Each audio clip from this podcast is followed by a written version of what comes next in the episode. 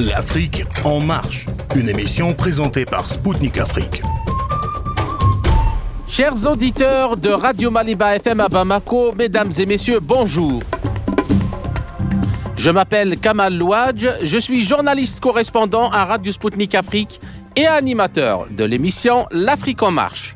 Dans cette nouvelle édition de l'Afrique en marche, j'ai l'honneur et le plaisir de recevoir depuis Alger le docteur Abdelkader Soufi, enseignant-chercheur en géopolitique et politique de défense à l'université de Blida 2.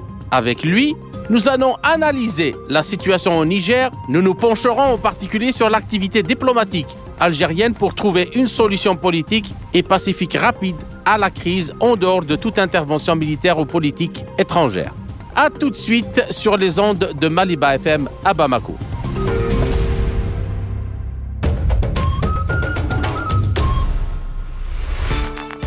Le Niger, qui est confronté à une crise économique et politique aggravée depuis le 26 juillet suite au renversement du président Mohamed Bazoum par la garde républicaine commandée par le général de brigade Abdelrahman Tiane, a donné un ultimatum de 48 heures à l'ambassadeur de France à Niamey pour quitter le pays.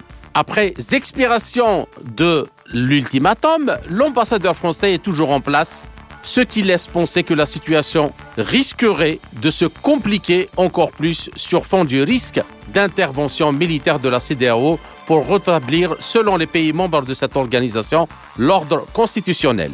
Chose que l'Algérie refuse catégoriquement, le Mali et le Burkina Faso considèrent même toute intervention militaire extérieure comme une déclaration de guerre. Pour discuter des probables évolutions de cette situation sur les plans national, régional et international, j'ai le plaisir de recevoir depuis Alger le docteur Abdelkader Soufi, enseignant-chercheur en géopolitique et politique de défense à l'université de Blida 2. Abdelkader Soufi, bonjour et merci d'avoir accepté encore une fois, avec plaisir, de nous accorder cet entretien. C'est toujours un plaisir euh, que de m'entretenir avec vous et de passer sur vos ondes. Tout le plaisir est pour nous, euh, monsieur. Alors la première question, quels sont à votre avis les motifs ayant présidé à la décision des nouvelles autorités du pays du Niger d'exiger le départ de l'ambassadeur de France? Oui, au fait, euh, les, les, raisons euh, qui ont été avancées, euh, elles, sont, euh, elles sont même le contenu du communiqué euh, du ministère des Affaires étrangères à l'égard de l'ambassadeur Sylvain Ité. Euh, à qui euh, on a donné un délai de 48 heures. Mais c'est parce que le, je pense que le gouvernement de transition euh, nationale euh, a jugé utile de mettre fin à, aux tractations et aux velléités françaises sur le territoire nigérien. Et que euh, il, il, il, voyait d'un mauvais œil l'action de la France donc au Niger après euh, le coup d'État et donc euh, cela représentait euh, une atteinte à la sécurité euh, nationale. D'ailleurs, la France a été le seul pays destinataire de ce communiqué, contrairement aux autres communiqués qui ont été falsifiés euh, par la DGSE et qui ont été euh, jusqu'à euh, faire dire que le, Niger est en train de chasser tous les représentants diplomatiques euh, du Niger, ce qui est ce qui est complètement faux et qui a été très vite euh, démonté, démenti, pardon, et la thèse a été démontée euh, pièce par pièce euh, comme étant euh, une action de fake news euh, diligentée par Paris. Donc, le principal problème aux yeux des, du Niger actuellement dans sa transition réside en, en l'acte inamical français au Niger qui essaye de faire un renversement de l'intérieur, de faire imploser le, le Niger. D'accord.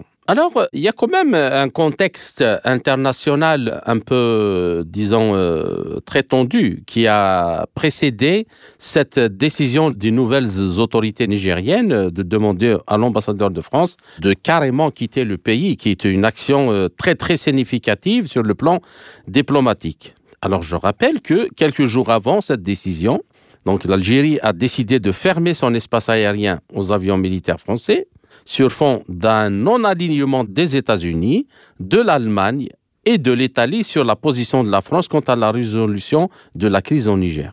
Alors, comment analysez-vous cette situation? Et y a-t-il un événement ou une sorte, euh, il y a un lien ou une sorte de cause à effet entre tous ces événements et qui ont euh, un peu, disons, fait accélérer les choses dans le sens de la décision des autorités nigériennes? En fait, dans ce que vous dites, euh, il faut nuancer quelques éléments pour que ce soit vraiment clair. Oui. D'abord, l'Algérie n'a pas fermé son espace aérien euh, cette fois-ci, l'espace aérien algérien est fermé pratiquement depuis très longtemps au survol militaire euh, euh, français qui rentrait dans un premier temps dans le cadre des, de la coopération bilatérale en matière de lutte contre le terrorisme. Mhm. Mais depuis pratiquement 2019, l'État algérien a décidé de fermer sa, Absolument. Donc voilà. Non, c'est juste, euh, disons que c'est une, euh, comme la conjoncture actuelle euh, a fait miroiter la possibilité d'une intervention militaire française. Je pense que c'est pour cette raison-là que les autorités algériennes ont encore planté le clou en disant niet à toute tentative. Très bien. Donc sur cette base-là, il faut partir sur cette base-là que l'espace aérien est déjà fermé. Et que les Français voulaient, voulaient une autorisation spéciale voilà, donc de survol du territoire algérien qui a reçu un net, qui a reçu un net, catégorique. Ensuite, sur le terrain au Niger, la donne est en train de changer. Il y a un sentiment de rejet de l'autorité française et de la politique française dans la région. Et d'ailleurs, dans toute la région francophone, il n'y a que la France qui est rejetée. Pour dire que ce qui se passe au Niger est une, est une forme de, de révolte naturelle par rapport à un vécu dont, dans toutes leurs relations, les pays africains en ont souffert des, des partenariats euh, avec, avec la France. Et sur cette base-là, je pense que euh, donc l'ensemble des événements euh, qui se sont passés, euh, d'abord dans la région, ensuite euh, au Niger, avec des facteurs que nous avons déjà cités, exogènes et endogènes, ont poussé d'abord la garde républicaine à, démettre le, président. Ensuite, le ralliement de l'armée et de la population, je pense que c'est une preuve euh, plus que palpable, plus qu'une élection, plus qu'un référendum, pour dire que le peuple est avec son autorité. Il n'y a pas plus de plus grande légitimité que celle qui est consacrée par le peuple actuellement. D'ailleurs, c'est le peuple qui est qui est là en train de faire un bouclage autour de l'ambassade de France au Niger. Et c'est ce même peuple qui, qui fait un, un setting devant les bases euh, militaires françaises. Mhm. Maintenant, euh, maintenant, pourquoi les, les Américains, par exemple, les Allemands, euh, ne marchent pas. Et les, les Américains, je crois qu'ils ont lâché les Français depuis très longtemps dans la région euh, ouest africaine. ils ont compris le, le jeu, le jeu à, j'allais dire, la politique à, à, géométrie variable française dans la région et, et, et que euh, les Américains ont toujours été victimes des, des outputs de la politique euh, française. C'est pourquoi ils ont décidé de ne plus euh, octroyer euh, à la France euh, le, ce qu'on appelle la gestion de la, de la région de, de l'Afrique de l'Ouest, donc la sous-traitance.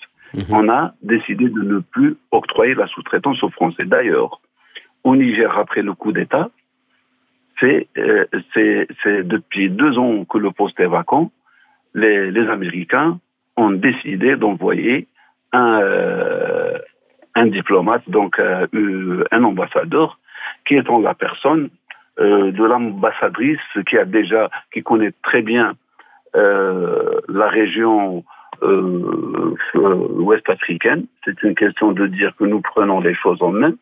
Ensuite, le fait d'envoyer une ambassadrice, donc ça veut dire que nous, cautionnons du moment que les intérêts américains sont sauvegardés et que cela est, tout à fait rentre dans, dans, dans, un ordre naturel des choses. Troisièmement, c'est que l'émissaire des États-Unis d'Amérique au Niger est revenu avec une impression positive du moment que la base américaine resterait au Niger et que les intérêts américains seront sauvegardés. Pourquoi? Vont-ils s'aligner sur une cause perdue, qui est celle de la France, qui est, euh, j'allais dire, euh, vomi par toute l'Afrique Maintenant, les Allemands, eux aussi, euh, ils ont fait la paire européenne, mais la, France n'a jamais partagé le territoire africain réellement avec les Allemands. Seulement, donc tout ce qui est euh, commun à, à l'Union européenne, la France en fait partie. Tout ce qui est euh, euh, unique à la France, elle, donc c'est un c'est un territoire fermé. Je finis par l'Algérie l'Algérie ne veut pas. Et l'Italie aussi. Il y a aussi l'Italie qui a émis un, refus catégorique. Il y a certains, on pourrait penser que c'est une question qui est liée justement euh, au refus algérien. Je vous laisse terminer, bien sûr. Et par rapport à tout ce qui a été conclu comme accord euh, stratégique, notamment euh, gazier. C'est vrai, en ce qui concerne l'Italie. D'abord, la relation que lie l'Italie à l'Algérie l'engage à, à, être soudée dans son action avec l'Algérie et soudée surtout par rapport à la question du droit international et à la charte des Nations Unies. On ne peut pas se substituer au Conseil de sécurité, ni à l'ONU, ni à l'Union africaine, encore moins à l'Union européenne, pour décider de ce qui devrait se faire au Niger, qui est un, pays africain et non pas européen, et que la capitale Miami, c'est pas Paris. Ensuite, euh, il faut, il faut retenir euh, quelque chose de très important, c'est que l'Italie a été lâchée lors de, de la crise pandémique par l'Union européenne et surtout par la France. Oui. Et ça, et ça les gens, les gens oublient que les Italiens se sont retrouvés seuls et ils ont jugé et juré de se venger. Euh, donc de ceux euh, qui, les ont trahis. Troisièmement, dans l'affaire de Lampedusa et les, flux migratoires, c'est l'Italie qui en souffre le plus et c'est Paris qui a fermé ses, portes contre les lois de Schengen à l'époque de, euh, de l'ancien président euh, euh, Sarkozy. Donc là, on est en, situation de mieux comprendre la chose. Je finis donc en ajoutant que la, première ou le premier ministre italien avait déclaré à deux reprises donc euh, Giorgia Meloni, quand elle était euh, d'abord en quête de pouvoir en défendant les, principes de son parti politique, que le problème de l'Afrique et de c'est la France, c'est la France qui délapide les biens des Africains et c'est elle qui les pousse à une migration massive. Ensuite, en tant que Premier ministre, elle a maintenu ce cap. Euh, maintenant, l'Italie, elle a plus intérêt à ce qu'il y ait une stabilité euh, donc euh, au, Niger, car entre autres, les relations qu'elle peut avoir avec le Niger, avec la Libye, la Tunisie, surtout l'Algérie, sont beaucoup plus importantes qu'une position défaillante euh, avec euh, avec la France, qui, qui ne donne aucune autre contrepartie, partie, euh, partie, voilà. Et, et je suis et, j'ajoute que le, le projet Nigal, le transfert du gaz du Nigeria via le Niger, l'Algérie vers l'Europe, est, encore euh, un atout pour que les, les, Italiens prennent cette position contre toute déstabilisation du Niger. Je reviens à l'Algérie. En ce qui concerne l'Algérie, il est clair que l'Algérie ne veut pas et ne permet pas qu'il y ait une intervention euh, au Niger. Et que cette décision, elle est souveraine. D'abord, euh, ça a créé un clivage et une guerre qui ne dit pas son nom entre Paris et Alger mhm. sur la question euh, de l'intervention au, au Niger. D'ailleurs, l'Algérie a pesé de tout son poids diplomatique en envoyant son ministre des Affaires étrangères au Ghana, au, Nigeria et, euh, et au Bénin, sachant que ces trois pays composent l'essentiel de la CDAO, surtout que le Nigeria est le pays le plus puissant. Je crois que pour la Côte d'Ivoire et le Sénégal, euh, qui sont en période de, transition électorale, parce que c'est euh, la période des, élections municipales, régionales et même présidentielles, euh, pousse justement euh, les, autorités à, prendre avec des pincettes cet engagement au Niger, car la question du Niger s'invite dans, le débat avec le panafricanisme et la montée en, force euh, anti euh, donc euh, pouvoir pro-français ou anti, anti-français, les autorités ont plus intérêt à se à, à faire profil bas. Avant cela, il y a eu l'Algérie a réussi à, à soutirer à la CDAO au sein du sommet de, de l'UA, donc euh, Conseil de sécurité africain, de privilégier la voie pacifique et diplomatique. Ça, c'était important et très très important. C'était un deuxième échec à la stratégie française. Avant cela, je crois que la question euh, principale avec les grandes puissances, euh, je pense aux États-Unis d'Amérique, je pense à la Russie, je pense à la Chine, euh, ou même à la Grande-Bretagne, que la question a été réglée d'une façon euh, définitive quant à les, intérêts à sauvegarder euh, le Niger d'une autre euh, guerre qui, qui plongerait le Niger, tout comme le Soudan actuellement et la Libye, dans une situation de chaos.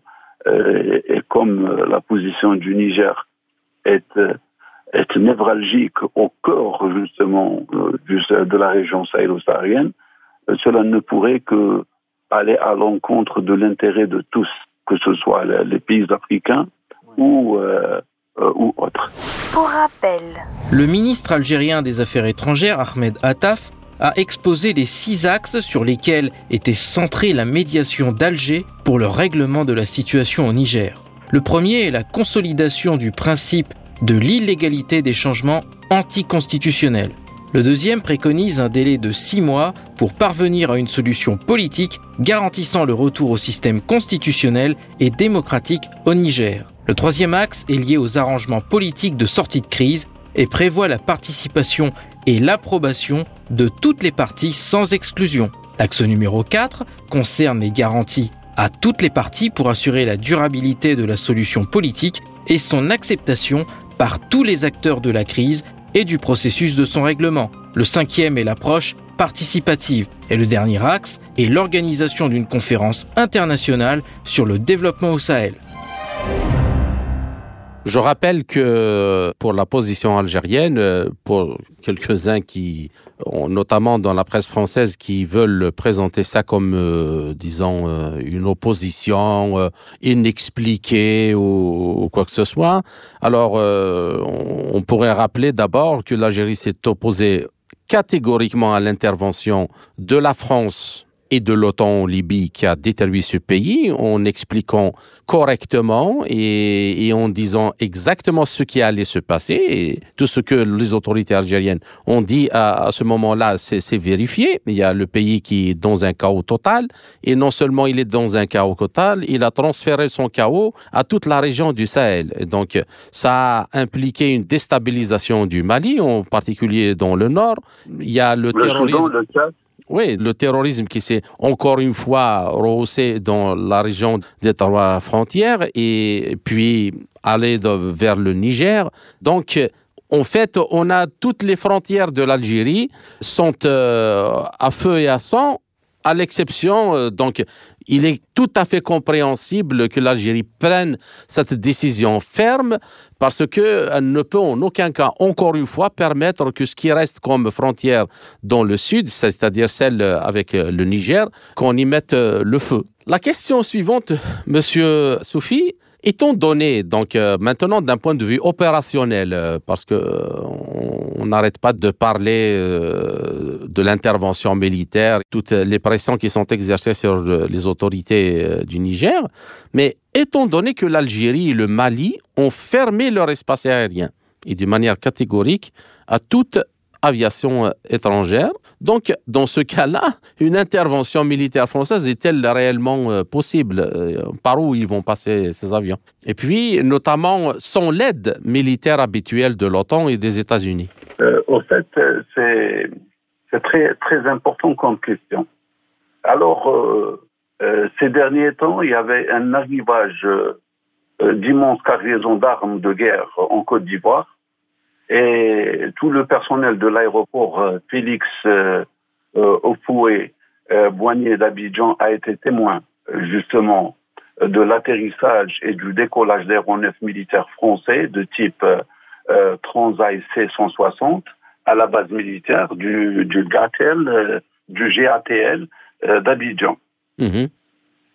Et, et, et, donc, le, le, le, 24 août, justement, 2023, à 20, à, 20 heures, GMT, deux avions militaires français ont atterri sur, euh, donc avec leur cargaison, euh, euh, vers euh, le 25 vendredi, voilà, le, le 25 à, à 12 heures GMT.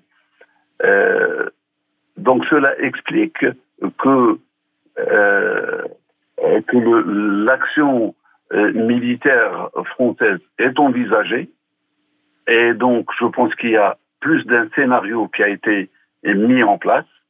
Et on euh, en vue refuser de euh, donc euh, de traverser les espaces aériens de l'Algérie et du Mali, notamment après les, les accords euh, du Maroc, pour que ce, ce, ces survols puissent avoir lieu.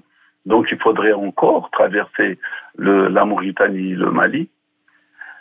Euh, la troisième euh, supposition, donc la deuxième supposition, c'est de voir euh, ces avions, donc ces armements qui sont arrivés en Côte d'Ivoire, traverser d'une façon, j'allais dire, plutôt clandestine les, territoires du, du, Mali ou du Burkina Faso pour arriver jusqu'au, ou bien du Bénin pour arriver jusqu'au Niger. Euh, encore faut-il que le Ghana accorde lui aussi euh, la possibilité à ses armées de traverser, sachant que le Ghana, le président du Ghana, va venir incessamment en Algérie suite à la visite lui et celui du Bénin suite à, à la visite euh, du ministre des Affaires étrangères et cette invitation par le président algérien. Mmh. La troisième possibilité, c'est que il y a des armées euh, françaises stationnées au Niger, notamment la force Barkhane, qui est composée de 1100 soldats. Il y a l'aéroport qui est contrôlé jusque-là par l'armée française, l'aéroport de, de Niamey. Pour rappel. Selon les médias arabes, les militaires au pouvoir à Niamey ont suspendu les accords militaires liant le pays à la France et ont donné un mois à Paris pour retirer ses troupes du Niger. Dans le même temps, les médias sénégalais rapportent que les forces armées du Sénégal se préparent à se déployer au Bénin probablement en vue d'une nouvelle intervention au Niger sous les auspices de la CDAO. Le Burkina Faso serait également prêt à envoyer des troupes au Niger, mais les objectifs de Ouagadougou sont très différents.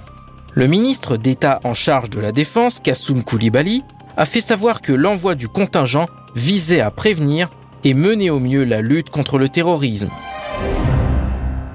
Il y a aussi une éventualité de voir des forces débarquer du Tchad ou, encore moins de la Libye, ce qui n'est pas vraiment possible du moment que les autorités libyennes euh, et, tchadiennes ont, dit non. Donc, mhm. euh, à mon avis, la France euh, parie plus sur une implosion interne et un coup d'État contre le coup d'État.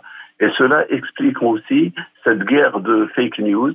Mhm. Et voilà. Donc d'abord de dire que non, ce n'est pas vrai, nous n'avons pas essayé euh, de, nous n'avons pas demandé de traverser le territoire algérien alors que c'est faux. Officiellement, ils l'ont demandé, je peux vous le confirmer. Mhm. Et donc il y avait, euh, il y avait quatre, quatre avions, cinq avions.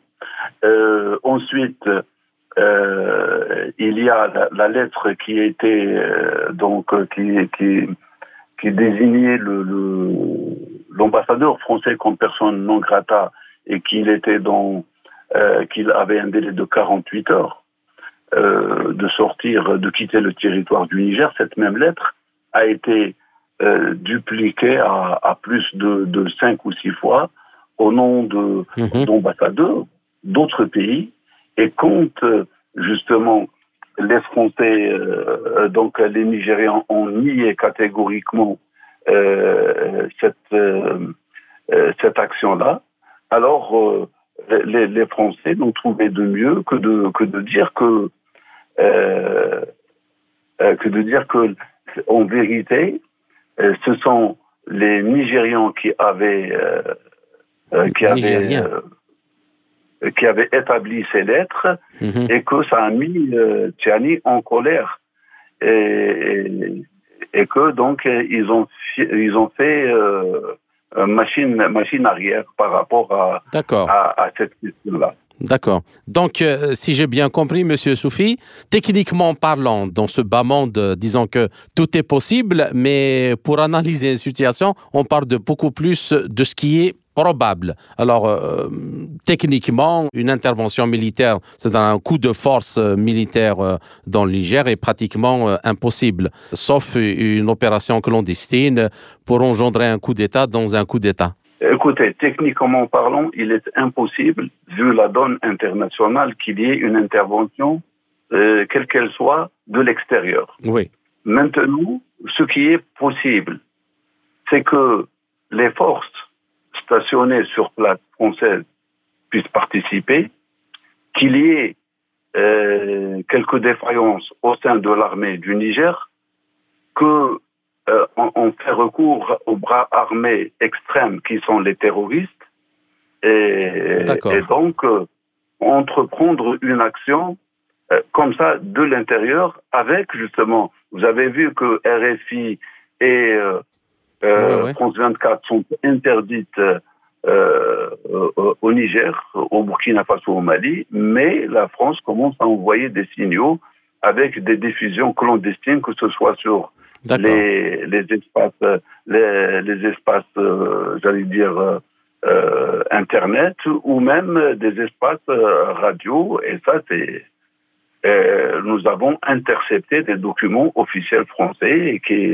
d'ailleurs, qui sont publiés pour dire que aux, aux, Nigériens que vous pouvez capter ces chaînes-là à travers ces ondes. D'accord. Ainsi s'achève la première partie de notre euh, entretien. Chers auditeurs, je vous retrouve en compagnie de mon invité, le docteur Abdelkader Soufi, pour la seconde partie de notre émission après une courte pause musicale. À tout de suite.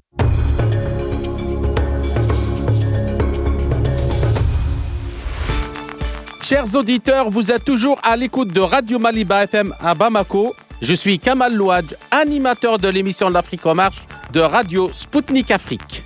Je rappelle que mon invité est aujourd'hui le docteur Abdelkader Soufi, enseignant-chercheur en géopolitique et politique de défense à l'université de Blida. Alors, euh, Abdelkader Soufi, Cette animosité, ou comme vous l'avez euh, très bien euh, expliqué tout à l'heure, à l'égard de la présence euh, française et qui actuellement menace même les intérêts stratégiques de ce pays, qu'en est-il du poids des accords postcoloniaux avec l'Hexagone notamment euh, le système CFA dans le maintien des pays de l'Afrique de l'Ouest, du Sud, euh, du Sahel et de l'Afrique centrale dans le sous-développement et la pauvreté. Chose qui, justement, euh, gonfle la colère, notamment des jeunes, des jeunes des pays africains, contre la présence française. En fait, deux éléments clés peuvent expliquer pourquoi, justement, il y a, cette guerre qui vient de se déclencher. D'abord, elle a un, côté financier. Ensuite, elle a un autre côté industriel. Mhm. C'est que l'industrialisation de l'Afrique commence dérange euh, aux forces coloniales. Voir de nouveaux acteurs partenaires venir euh, investir en Afrique et permettre aux Africains de, développer le secteur industriel et les, les infrastructures de base et donc permettre à l'Afrique d'émerger cela dérange essentiellement et énormément, notamment à la France, qui vit justement des ressources africaines et qui vit de la pauvreté africaine. Il n'y a pas, la balance, elle est, elle est ce qu'elle est. Si la balance donc des richesses tend vers l'Afrique, c'est celle de la pauvreté qui va tendre vers la, France et vice versa. Donc, les Français ne veulent en aucun cas quitter l'Afrique et en aucun cas permettre à l'Afrique de, de s'épanouir. Donc d'ailleurs, quand on revient au principe de l'écho, et vous savez très bien que depuis euh, la création de la CDAO, à un moment, les pays africains voulaient s'en débarrasser du franc CFA et qu'ils avaient pensé à, créer une monnaie euh, euh, autre que celle du franc CFA et vous, savez, à partir de ce moment-là, on a vu beaucoup de problèmes au Nigeria, notamment la montée de Boko Haram, car c'est au Nigeria que les grands, les grands accords de la CDAO se sont passés. Et euh, ensuite, euh, donc, euh, vers la fin 2003, si ma mémoire est bonne, on a, on a pratiquement annulé cette vision et on est revenu quand Muammar Kadhafi qui est panafricaniste et, panarabe, voulait aller vers euh, le, dinar au nord. Mhm. Il a été liquidé par, euh, par les Français, car le dinar dont la Banque centrale serait au Cameroun, cela sous-entend la disparition de, euh, du franc CFA.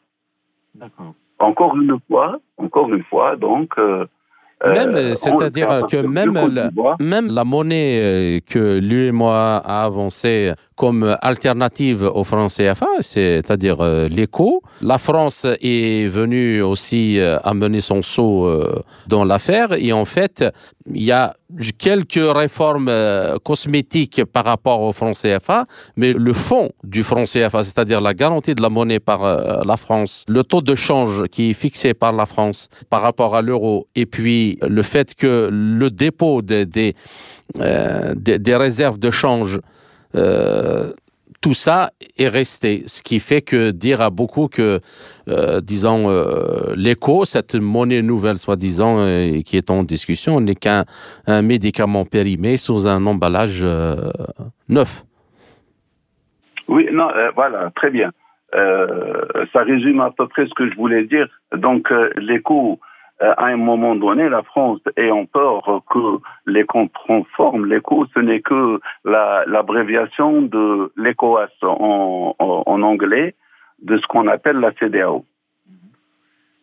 Et, et, justement, donc, euh, ayant pris les, les, les, déventures pour ne pas permettre aux Africains de, de l'Ouest de euh, créer justement cette monnaie qui ne, qui ne mettrait plus la Banque centrale française au, milieu de toutes ces transactions a, a été reprise par euh, euh, Emmanuel Macron euh, à partir de la Côte d'Ivoire et dire voilà, finalement, nous sommes arrivés à, à aller vers cet écho. Et les, cet écho, il reste sur, adossé à l'euro et non pas, et non pas au, dollar et non pas au, à l'or. Ce qui, fait, ce qui fait que l'Afrique est actuellement, comment dirais-je, le, réservoir, pas uniquement de la France, mais de toute l'Europe. C'est toute l'Europe qui profite du pillage de l'Afrique. Bien absolument, toute l'Europe. Nous avons dit que l'Afrique, chaque année, c'est 2500 milliards de dollars qui, est, qui en ressort. Et la majeure partie, c'est les pays européens. La France a elle seule, à partir de, euh, de la Banque centrale, donc le franc CFA, euh, extirpe l'équivalent de 300 à 500 milliards de dollars, ce qui est, ce qui est pratiquement euh, presque le 1 cinquième euh, de ce qui est euh, pillé euh, en Afrique. Quand vous allez euh, voir les mines, les mines d'or et d'uranium et, de cobalt et, de terres rares euh, un peu partout euh, donc dans, en Afrique, vous trouverez toujours les, les Français derrière. L'uranium, 30% de, de l'uranium qui est extrait par la société Orano ou les filiales d'Orano ex-Areva représente 70% de l'électricité française c'est pour dire euh, cette dépendance.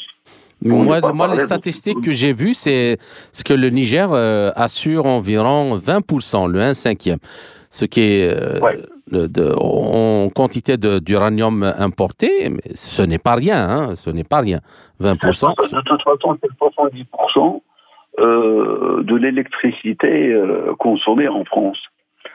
Ensuite, il n'y a, pas, a pas que cela. Hein. Il n'y a pas que cela. Euh, un pays comme le Niger, qui, produit donc produit 7000 tonnes d'uranium pour la France et qui, qui ne produit lui-même que 15% euh, d'électricité et qu'il est dépendant de ce qui vient du Nigeria, alors qu'il euh, est, il est censé être le pays le, le plus illuminé du monde avec ce qu'il a comme euh, matière énergétique, euh, euh, ce que, qui, qui est l'uranium. Donc, cela, cela explique aussi pourquoi la France exerce cette politique de garder les pays africains en dessous de, de, du seuil de la pauvreté, en dessous du savoir pour les, les personnes qui restent en Afrique les doués, les surdoués, ils sont repris vers l'Europe, vers la France, pour faire les beaux jours donc euh, euh, des, des, administrations et de la recherche scientifique française et par conséquent interdire tout épanouissement en Afrique. Euh, moi, je, pense que justement cette euh, cette euh, cette situation-là hémorragique où on voit pratiquement toutes les élites des pays africains du nord ou du sud partir pour l'Europe, c'est la plus grave situation de pillage que le que le que les pays africains subissent, plus que la question des matières premières, parce que de toute façon, quelle que soit la richesse en matière première, quand on n'a pas le savoir-faire, on n'a pas l'intelligence, on n'a pas l'ingénierie nécessaire pour utiliser les matières premières, on ne peut pas avancer. Mais c'est clair, parce qu'en fait, une situation de fait accompli pour les, les, Africains, que ce soit ceux du Nord ou ceux, l'ensemble du continent africain, cette situation créée et, euh, et, et, gardée jalousement, justement, euh, par l'empire colonial à ne pas permettre tout type de développement qui aurait euh, l'impact de un impact sur la ressource humaine et qui ferait que cette ressource reste euh, chez elle ou bien elle retourne chez elle. C'est pourquoi que quand vous, vous avez fait des études et que vous avez besoin de plus de moyens pour vous exprimer, euh, votre pays ne vous l'offre pas parce que, non pas parce qu'il ne peut pas, non pas parce qu'il n'a pas les moyens, mais c'est au-delà de, tout cela, c'est qu'il y a une politique qui est exercée pour que, euh, que, pour que votre pays soit interdit de technologie, soit interdit de savoir, soit interdit de science, soit interdit de développement, et que même les, savoirs euh, donc sont, sont restreints.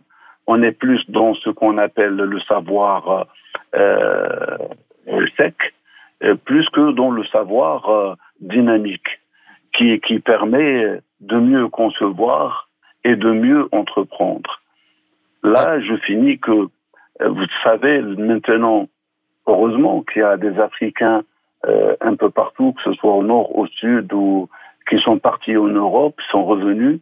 Mais je dirais plus que cela, euh, l'effet inverse ou le retour de la manivelle de la mondialisation. On voulait faire de la mondialisation un petit village pour dominer totalement les, pays du tiers-monde.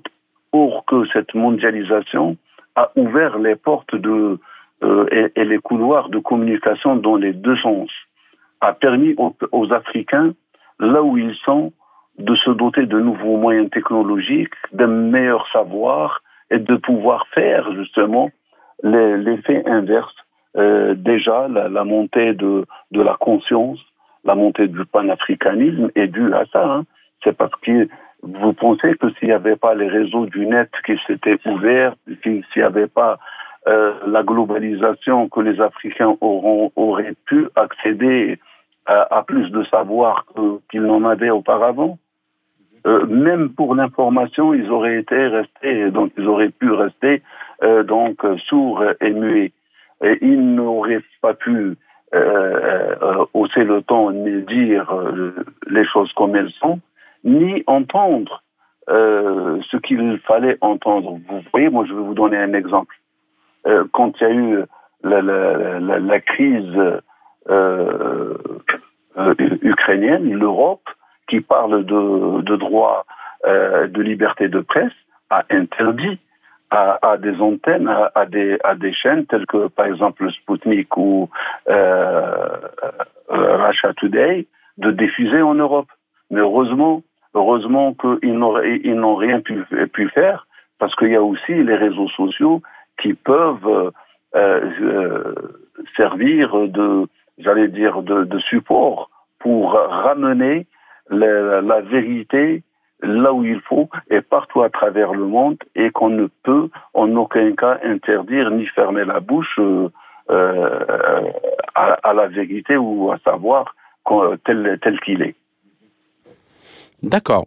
Alors, euh, vous venez justement de me, de me tendre la perche pour la suite de, de l'entretien. Donc, euh, et nous allons passer un peu aux, euh, aux questions géopolitiques parce que euh, il y a quand même un événement qui est capital qui s'est produit euh, la semaine dernière euh, en Afrique du Sud avec le sommet des BRICS où on a vu deux nouveaux pays africains arriver dans cette organisation.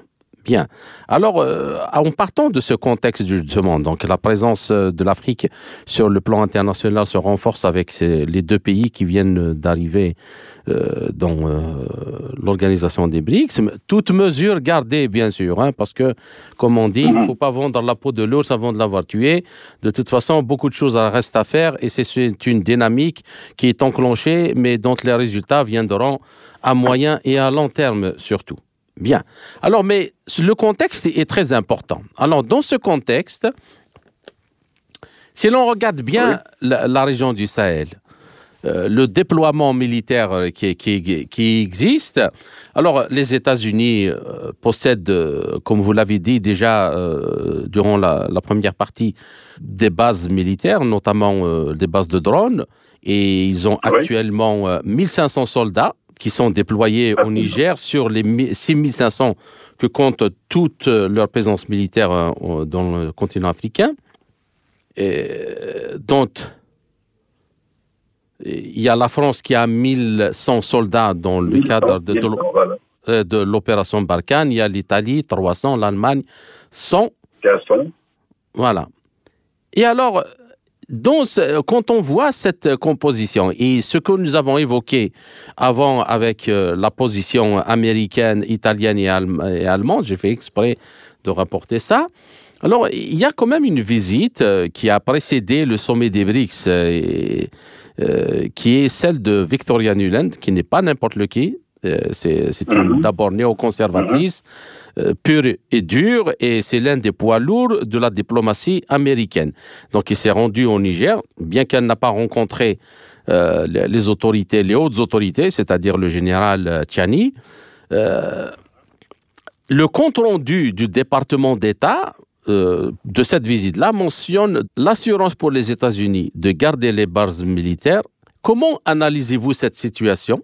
Et, comment vont s'articuler tous ces enjeux dans l'évolution de la situation? Parce que justement, les, Occidentaux ont, en plus de leur présence militaire, mais ce qui est clair, c'est que la France, elle est, complètement déclassée, mais il y a en même temps cette peur d'arriver euh, en force euh, de la Russie et de la Chine, mais on peut rajouter encore, euh, comme l'Iran qui vient aussi d'arriver au, BRICS, dans les pays africains. Est-ce que c'est une dynamique qui est favorable aux pays africains qui cherchent à s'émanciper? Comment doivent-ils manœuvrer dans ces conditions-là intelligemment pour qu'ils puissent défendre correctement leurs intérêts? D'abord, euh, je tiens à féliciter les pays africains, notamment l'Éthiopie et l'Égypte, qui viennent d'accéder euh, donc euh, au, groupe BRICS. Et je suppose que le prochain sommet verra, donc l'avènement du Nigeria, du Sénégal et de l'Algérie. Et nous savons que notamment le Nigeria et l'Algérie avaient eux-mêmes, d'eux-mêmes, euh, suspendu cette volonté d'adhérer tout de suite par rapport justement à cette question géopolitique, ce qui n'a pas été rapporté convenablement par les médias, qui a été très mal, très très mal, j'allais dire, euh, géré. On a dit que le, BRICS euh, a rejeté, le BRICS n'a rejeté aucune euh, demande. Bien au contraire, le BRICS est, ouvert à l'ensemble des acteurs qui puissent ramener le plus et, et, et créer cette, cette nouvelle ordre multilatéral et cet ordre qui défendra les intérêts du droit international et qui milite pour un monde juste. Donc, et c'est pourquoi je crois que les, on a très très mal expliqué, exprimé cette volonté. C'est vrai que c'est vrai que les enjeux en Afrique sont importants. Le, groupe des BRICS a compris d'ailleurs si vous regardez bien euh, la carte géopolitique, vous verrez que euh, d'abord dans la zone euh, Afrique Moyen-Orient, parce qu'il s'agit de cette région, où euh, l'ensemble des chemins et des voies du commerce et de l'économie mondiale passent par ces régions-là. Et que ces régions-là, aussi les pays, où, c'est des pays pionniers en matière d'énergie, en, en pétrole et en gaz, mais aussi sur le plan euh, financier. Ces positions politiques de, de ces États qui, qui sont euh, donc dans une nouvelle doctrine, dans un nouveau élan beaucoup plus proche euh, maintenant du groupe CDAO qu'il ne l'était auparavant euh, proche de la doctrine occidentale. Mm-hmm. Voilà.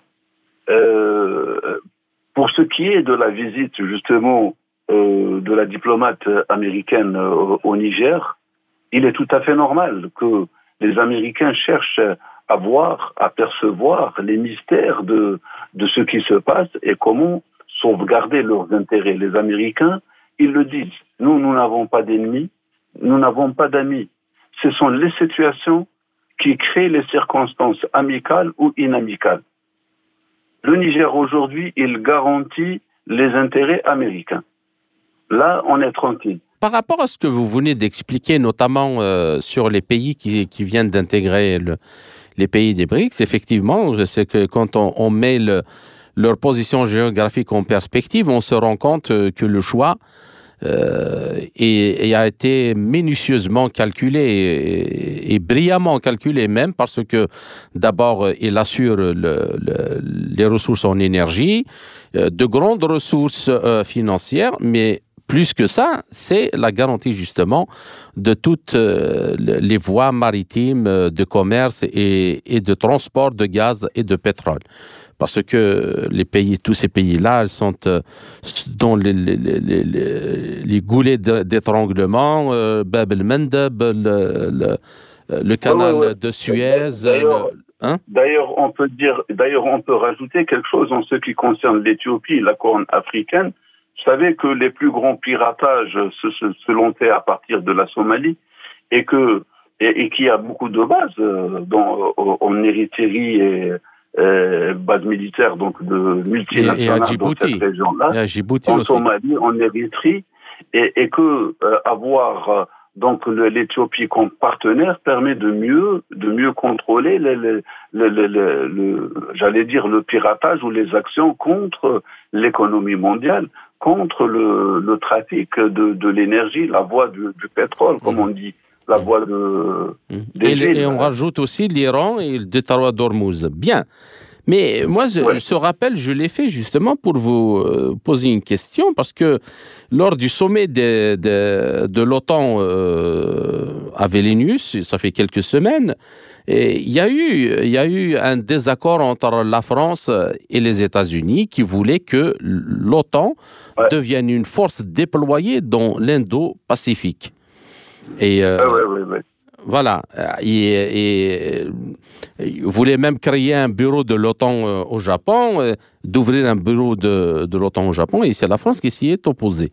Alors, euh, je me demandais, moi, est-ce que ce n'est pas une question... les Américains ne cherchent pas à faire pression sur la France et à, attendre la main aux autres concurrents géopolitiques et géostratégiques. Euh, pour euh, lui forcer la main et lui imposer sa doctrine, euh, sa nouvelle doctrine indo-pacifique. Comme quoi le monde n'est pas n'est pas petit que par donc les échanges de la mondialisation de l'économie, mais aussi sur les plans stratégiques. Vous savez le rebalancement le rebalancement américain qu'à 60-40 pour la région euh, Pacifique au détriment de la région Atlantique, ensuite élargie à l'océan Indien qui crée cette nouvelle zone Indo-Pacifique depuis euh, pratiquement l'avènement de Trump depuis 2017 et qui, qui, qui prend de plus en plus d'importance ces derniers temps et qui fait que les Français se voient menacés dans leurs intérêts, dans leurs intérêts plutôt, dans cette région Indo-Pacifique où ils ont beaucoup, beaucoup d'intérêt et une influence euh, extraordinaire, à même l'Inde, hein, vous savez. Et, et, là, euh, et là, je crois que euh, il y a une guerre qui est prononcée, qui, qui n'était pas visible, qui ne disait pas son nom, mais là, elle est, elle est palpable. Donc, les, Français ont opposé leur niette par rapport à la présence de l'OTAN dans la région Indo-Pacifique parce que ça chevauche avec leurs propres intérêts. Et en contrepartie, les Américains, vous savez, là aussi, ils sont en guerre contre les Français sur le, territoire euh, traditionnellement acquis aux Français de la région de la CDAO. Et, cela s'explique aussi. Hein. Donc, euh, nous sommes restés sur le, panafricanisme, sur dire que c'est des coups d'État, mais les Français cachaient mal la réalité des choses c'est qu'ils sont bannis de partout à travers le monde. Ils sont bannis par les Américains, par les Européens, par les Africains. Et, ça, ce n'est pas une haine contre le français, parce qu'il faut le dire. C'est un déclassement. C'est un déclassement qui est dû justement aux politiques français eux-mêmes. Exactement. Ça, c'est par rapport à la politique française. Et, les Africains eux-mêmes vous le dire, vous, vous le diront. Nous n'avons rien contre les Français. D'ailleurs, il y a beaucoup de Français qui sont toujours en Afrique et qui n'ont jamais été inquiétés. Mais les Africains sont contre la politique française. Les Américains se, soulèvent contre la, la, politique euh, française en Indo-Pacifique et en Afrique, parce qu'ils trouvent quelque part que l'échec euh, de leur stratégie. Plus que cela, peut-être, je dirais même les clivages avec d'autres grandes puissances telles que la Chine et la Russie est dû justement à cette politique euh, euh, à géométrie variable française qui veut créer des clivages et des, j'allais dire, et, des oppositions, tant politiques que, que économiques, entre les grandes puissances pour qu'elles puissent survivre telle que telle une herbe sauvage qui s'implante au pied, au, pied d'un arbre fruitier. Voilà. Bien, alors pour une dernière question, par rapport à ce que nous venons de dire maintenant, notamment sur le contrôle des réserves de l'énergie, euh, les finances qui y sont liées, et puis euh, les voies maritimes de transport d'énergie. Les finances et l'industrialisation de l'Afrique. Il n'y a pas que cela. Bien sûr. mais, mais moi, ce qui m'intéresse justement par rapport juste aux questions-là géopolitiques, il y a, des, des, informations qui ont circulé dans les réseaux sociaux. Si l'on se fie hein, au dicton qui dit il n'y a pas de fumée sans feu, euh, donc il y a des informations, c'est comme quoi les autorités nigériennes avaient euh, interdit l'exportation de l'uranium vers la France ou on visage. Mais dans le cas où cela se vérifie ou cette décision est prise dans les, jours à venir, parce qu'actuellement il n'y a rien d'officiel. Euh, comme le comportent euh, les réseaux sociaux. Comment analysez-vous cette situation rapidement, s'il vous plaît, parce qu'il ne reste plus de temps, et aura-t-elle un impact réel sur la sécurité énergétique de la France? Ça ne serait pas euh, un peu le, coup de grâce Si le Niger arrive à, mettre en exécution sa décision d'interdire l'uranium à la France, cela veut dire que EDF, qui assure 70% de l'électricité en France ne sera pas à ce déficit, même si elle s'approvisionnerait de, de l'extérieur. Et cela mettrait vraiment euh, la situation à mal et nous risquons de voir Paris euh, rouler euh, à vélo et dîner à la chandelle. Pour rappel. Dans un autre pays africain disposant de réserves d'uranium, des événements susceptibles d'affecter l'économie française se sont également produits l'autre jour. Les militaires gabonais ont annoncé l'annulation des résultats de l'élection présidentielle et la dissolution des autorités en place. Voici comment Christelle Nsame, journaliste indépendante et témoin des événements, décrit pour Spoutnik Afrique la situation à Port-Gentil, capitale économique du Gabon. Les résultats du scrutin de 26 août 2023 euh, ont été annoncés, euh, il était environ 4 heures du matin, euh, sur les chaînes nationales et euh, une demi-heure après, les antennes des chaînes nationales, parce que nous en avons deux, ont été occupées par un groupe euh, des forces de défense et de sécurité gabonaises qui sont à leur tour venus annoncer l'annulation de ces résultats-là. Alors, sitôt cet exercice-là fait par les forces de défense et de sécurité, les Gabonais sont sortis de leur maison pour jubiler. Ça, il faut le dire. Et pour cela, ils ont donc pris d'assaut les rues pour exprimer leur joie, pour célébrer euh, leur armée. Et ensemble, pour ce qui est notamment de la capitale économique gabonaise, les populations se sont donc dirigées vers le lieu appelé Château. Euh, les Gabonais manifestent leur satisfaction là-bas par des cris de joie, euh, par des chants et même par des danses sur euh, un podium euh, que les populations ont monté pour la, la circonstance pour fêter ce jour mémorable dans l'histoire du Gabon. Certains agitent euh, les drapeaux gabonais et euh, il faut souligner le fait que tout cela se passe sous les regards des forces de défense et de sécurité plébiscitées par leurs compatriotes. Il faut également dire que le monde n'en finit pas ici au château. Hein. En fait, euh, les personnes vont et viennent et dans les maisons, dans les bistrots, l'ambiance est la même. Dans les rues, on peut constater des défilés de voitures ou encore des, personnes sur des, sur des bicyclettes parées de drapeaux gabonais et euh, l'ambiance est quasiment la même hein, dans le reste des villes du pays. Entre-temps, il faut souligner que euh, tout ça se passe sans aucun débordement. Les populations, en fait, ont, ont été appelées au calme et à, la, et à la sérénité par le comité de transition et de la restauration des institutions. C'est donc une instruction qu'elles n'ont pas du mal à respecter et euh, un peu plus tard dans la matinée, il faut également le souligner, le comité de transition et de la restauration des institutions a annoncé euh, avoir euh, déjà procédé à l'arrestation d'un groupe d'individus pour haute trahison contre les institutions de l'État, pour détournement massif des deniers publics, pour malversation financière internationale en bande organisée, pour faux et usage de faux, pour falsification de la signature du président de la République, euh, pour corruption active et pour trafic de stupéfiants. Alors, à ce qu'il semble, hein, une enquête euh, donc sera ouverte par les autorités compétentes et les concernés répondront de leurs actes selon le comité.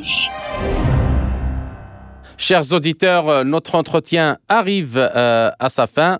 Monsieur Abdelkader Soufi, j'espère que nous avons réussi à éclairer euh, un peu la situation dans ce pays, et dans ses multiples facettes.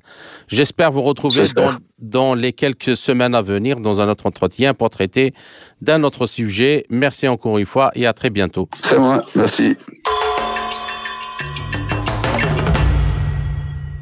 C'était le docteur Abdelkader Soufi, enseignant-chercheur en géopolitique et politique de défense à l'université de Blida 2 en Algérie. Ainsi s'achève cette édition de notre émission L'Afrique en marche, proposée par Radio Sputnik Afrique en partenariat avec Radio Maliba FM à Bamako. Je suis Kamal Louadj, merci de nous avoir suivis, tout en espérant avoir été à la hauteur de vos attentes. Chers amis, je vous retrouverai très bientôt pour une autre émission. D'ici là, portez-vous bien. L'Afrique en marche une émission présentée par Spoutnik Afrique.